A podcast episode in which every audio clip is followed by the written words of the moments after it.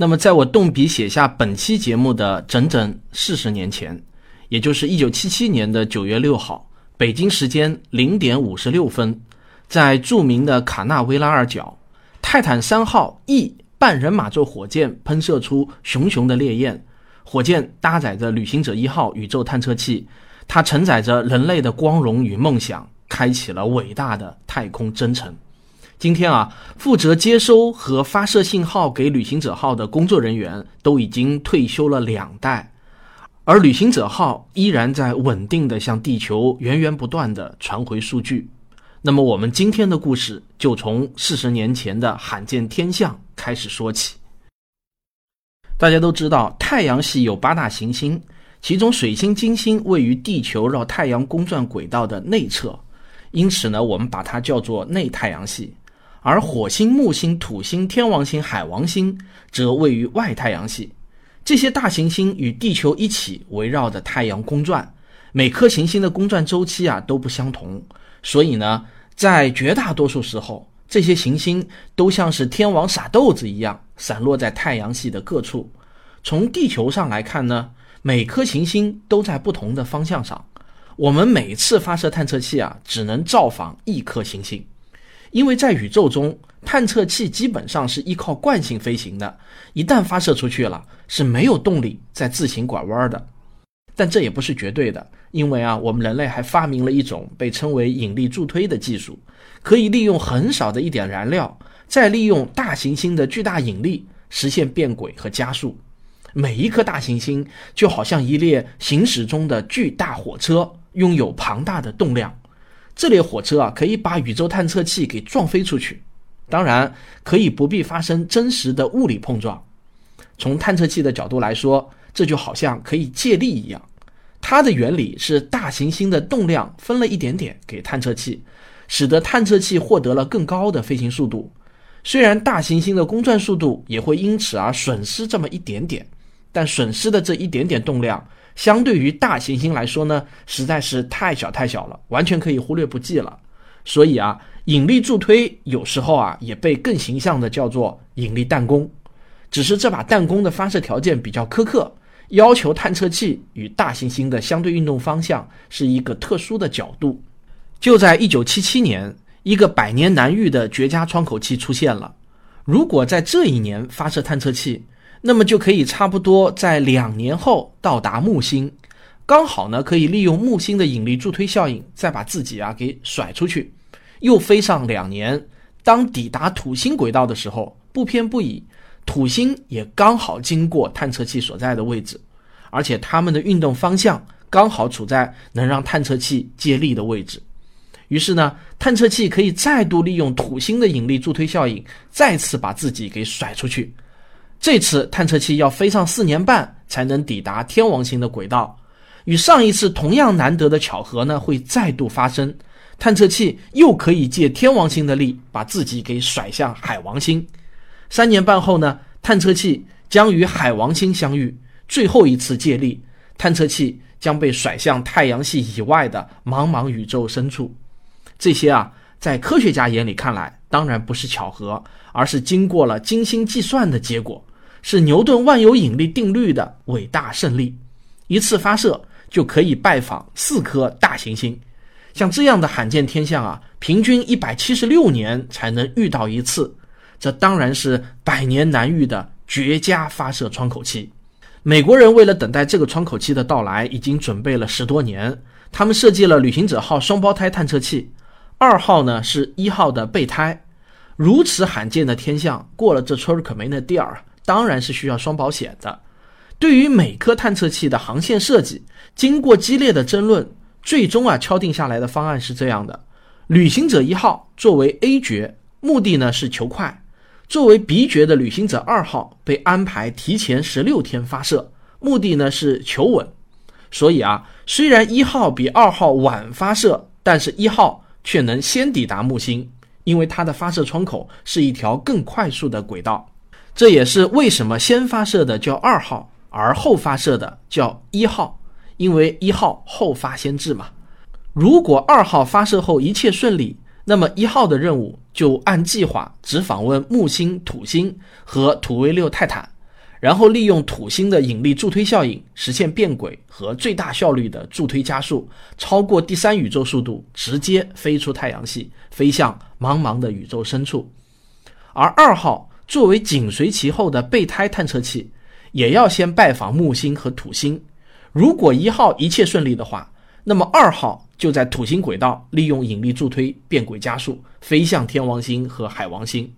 但是啊，如果一号不顺利，那么二号就要继续一号的计划，宁可放弃访问天王星和海王星，也要造访土卫六，因为当时人类对土卫六泰坦的兴趣要远远高于天王星和海王星，因为啊，之前的观测表明，这颗土星的最大卫星是有大气的，似乎呢还有生命的迹象，探索地外生命是 NASA 的第一优先级的任务，于是呢。在北京时间一九七七年的八月二十一日和九月六日，旅行者二号和旅行者一号先后都在美国佛罗里达州著名的航天发射基地卡纳维拉尔角升空。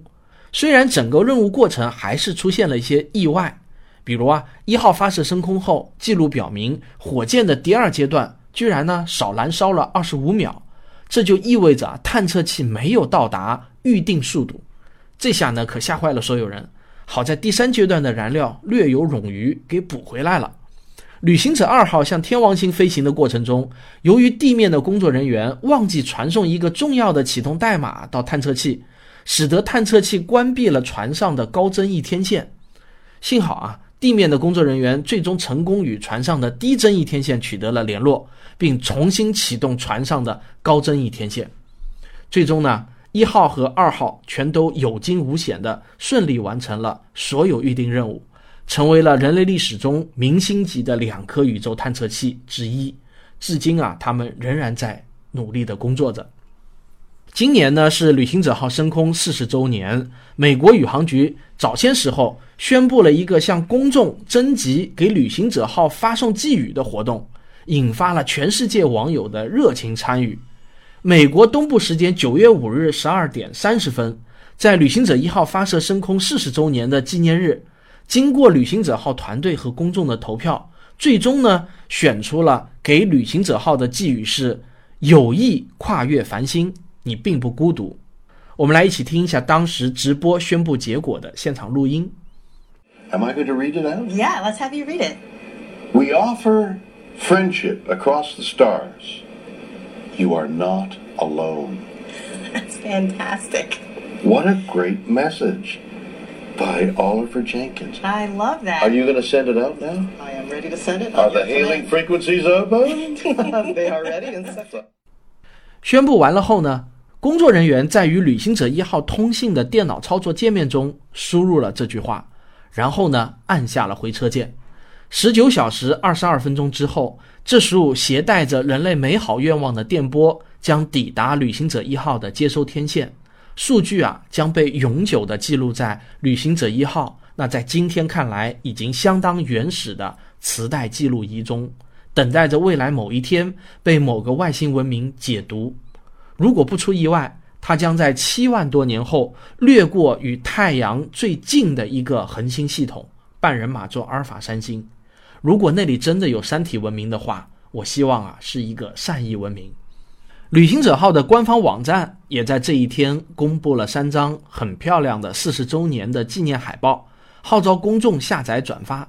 这三张海报的主题都是 Grand Tour，伟大的征程。大家如果想看这三张精美的海报，可以到科学有故事的微信公号中回复关键词“旅行者号”就可以看到了。海报上例举了旅行者号探测器最重要的五个里程碑，这也是人类认识太阳系的五个里程碑。第一个里程碑：一九七九年三月五日，旅行者一号率先抵达距离木星的最近点，当时距离木星三十五万公里左右，这差不多就是月球到地球的距离了。但是大家别忘了，木星半径是地球半径的十一倍。这也就意味着，如果在同样的距离，木星的可视面积是地球的一百二十多倍。大家可以脑补一下，在月球上看地球的照片或者电影中的画面，然后啊，你把那个地球放大到一百二十倍，这样啊，差不多会把整个天空都给占据。所以呢，旅行者一号拍摄了很多清晰的木星照片，人类第一次在这么近的距离上看到了木星的大红斑，那是极为震撼啊。但最令人惊讶的照片不是来自木星的，而是旅行者一号竟然拍摄到了木卫一艾奥的地表正在喷发中的火山，非常的惊人。这也是人类第一次观察到外星球上的火山喷发，在这之前从未观察到过。先驱者十号和十一号早年飞过木星的时候，也没有观察到木卫一上的活火山。而旅行者一号近距离拍摄木星的时间仅仅只有四十八个小时，刚好又遇到火山喷发，这实在是一个令人惊喜万分的巧遇。这也被 NASA 誉为旅行者号排名第一的成就。这张照片啊非常清晰，效果呢也是非常的惊人。如果想看的话，可以到我的微信公众号中回复关键词“旅行者号”。第二个里程碑，一九八零年十一月十二日。旅行者一号飞到了距离土星大约十二点四万公里的地方，这也是一个相当近的距离。它先是对土星的光环进行了观测，然后它将观测设备对准了土星的最大一颗卫星，比水星还要大的土卫六泰坦星。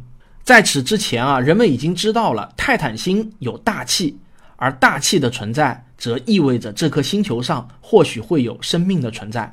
所以呢，旅行者一号拼了命的要尽可能的靠近泰坦，想透过大气层看清它的地表。但遗憾的是啊，泰坦星的大气层的厚度完全超出了预料，旅行者一号的观测设备无法穿透浓浓的大气看到它的地表，所以呢，只能近距离的拍摄了泰坦的大气层。换句话说呢，旅行者号此行最重要的任务之一，并没有达到预期的效果。泰坦星的秘密一直要等到二零零四年卡西尼惠更斯号探测器到来之后才彻底揭开。那个故事啊很精彩，将来有机会再说。顺便说一句，就在我录这个节目的时候，卡西尼号一头扎进了土星，永远的留在了土星上。因为对泰坦星的近距离观测，旅行者一号已经偏离了黄道面。这里复习一下天文小常识啊，黄道面就是地球绕太阳的公转平面，所有八大行星的公转平面差不多都与黄道面重合，所以啊，旅行者一号不可能再飞到天王星和海王星了。于是呢，他按计划利用土星的引力助推，获得了第三宇宙速度，朝太阳系外飞去。第三个里程碑，一九八九年的八月二十五日。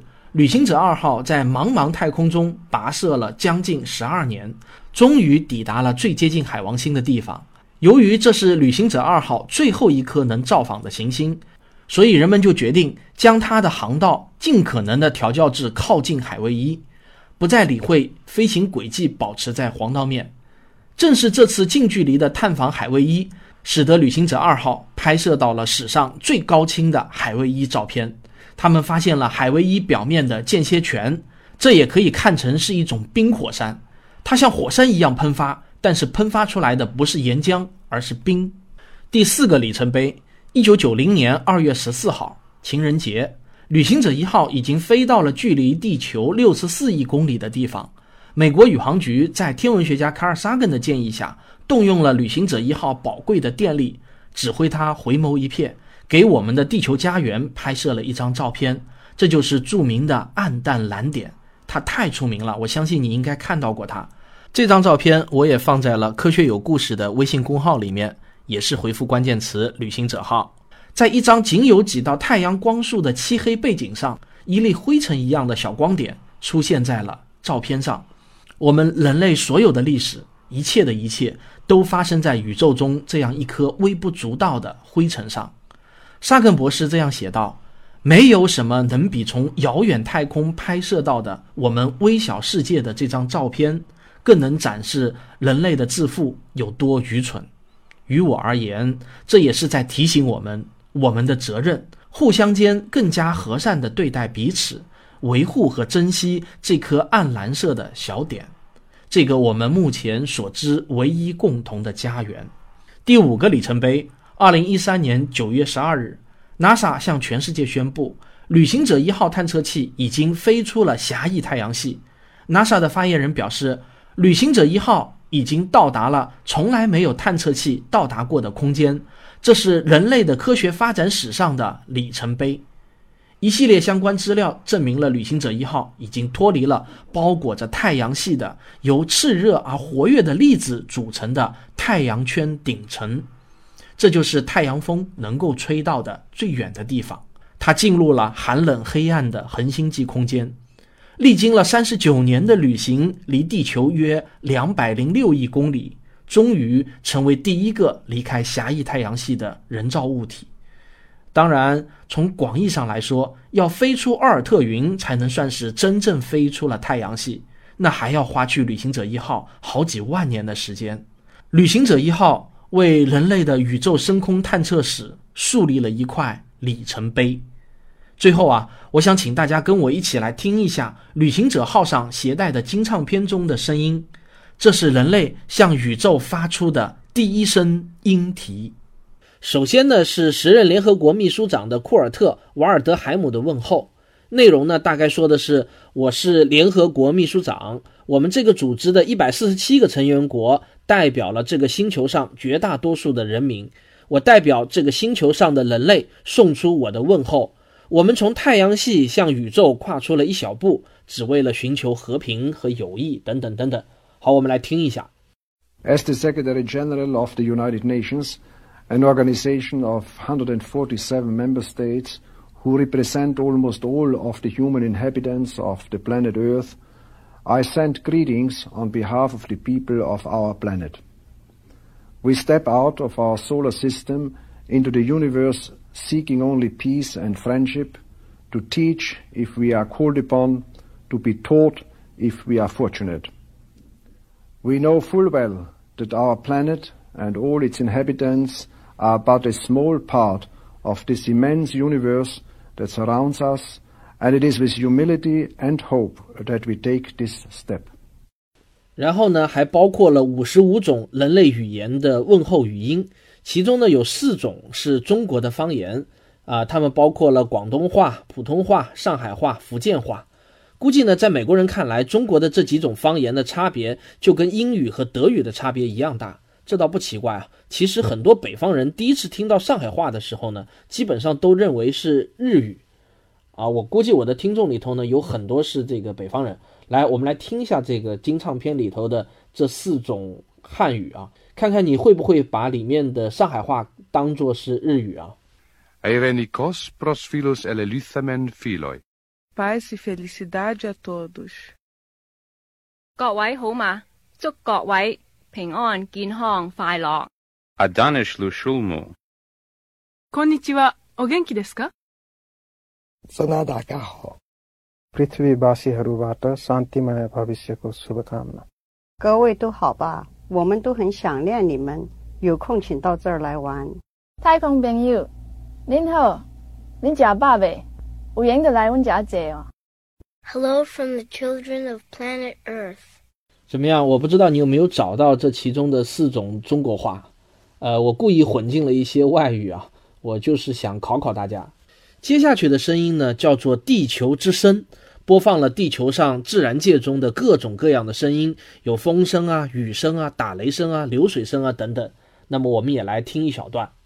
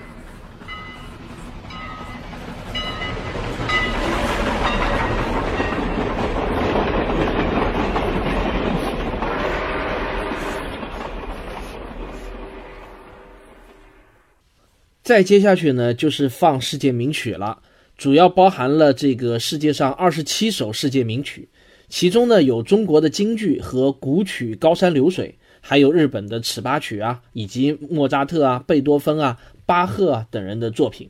我们呢来听一下这个中国的古曲《高山流水》。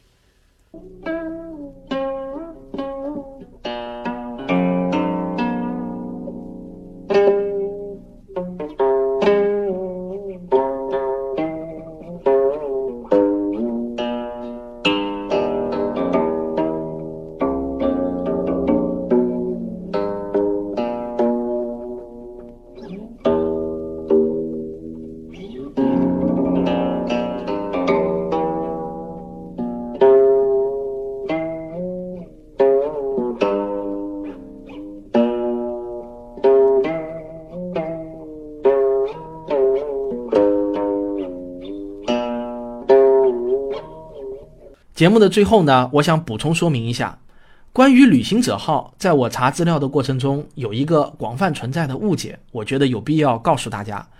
这个误解就是为什么旅行者一号没有探测天王星和海王星呢？有一种很流行的说法，就像中文维基百科上写的。由于发现了土卫六拥有浓密的大气层，喷气推进实验室的控制人员最终决定了让旅行者一号驶进土卫六以进行研究，并随之终止了他继续探访其余两颗行星。结果，造访天王星和海王星的任务只得交给旅行者二号。看到这段资料啊，我原本很高兴，为什么呢？因为这个情节有戏剧性，容易讲得好听。比如啊，用我的话来表述上面的情节，可能就会变成：旅行者一号将观测设备对准了泰坦星，当照片传回地球后，所有人都惊呆了，泰坦星竟然拥有浓密的大气层。于是啊，专家们进行了一番热烈的讨论，做出了一个疯狂的决定：放弃原定计划，把宝贵的燃料用于向泰坦推进。揭开它的神秘面纱，这只是我现在随口说的啊。如果让我考虑一下的话，我还能写得更精彩。但是呢，我有一个习惯，一般是中文维基看了以后呢，总要再点一下 English，看一下对应的英文页面，扫一眼，以防有明显的翻译错误。但这次呢，我点开英文页面后，竟然惊讶地发现，我根本找不到对应的文字。难道这段文字是中文编辑者自己编出来的吗？这让我产生了怀疑。然后通读了维基英文的页面后呢，那上面啊明明写的一句话，说旅行者一号的主要目标就是探访木星、土星和土卫六，也就是说啊，英文维基说的是旅行者一号就没有探访天王星和海王星的原计划，这就让我产生好奇了，不是一百七十六年一遇的窗口期吗？怎么会没有造访天王星、海王星的计划呢？经过一番查证啊。其中最重要的证据是，NASA 的官网上有一个关于旅行者号飞行器的常见问题，这可都是官方的正式回答，没有比这个更可靠的来源了。在其中的一个问题，为什么旅行者号没有造访冥王星？官方回答中有一句话写得很明确：旅行者号的原始计划就是访问木星和土星。两个探测器飞行的轨迹略有不同，但都是先到木星，再利用引力助推飞到土星。只有在旅行者一号成功的探测到了泰坦之后，旅行者二号才会被允许飞向天王星和海王星。在另一个问题的回答中，NASA 还说到，探测土星光环和泰坦星是这次旅行者号计划的第一优先任务。这一条重要的信息在整个中文网络中是没有的，至少啊我没有看到过。所以呢，要告诉大家，好，感谢收听今天的科学大视野。我是科学有故事的主播汪杰，也欢迎您收听我其他的节目。谢谢大家，我们下期再见。科学声音。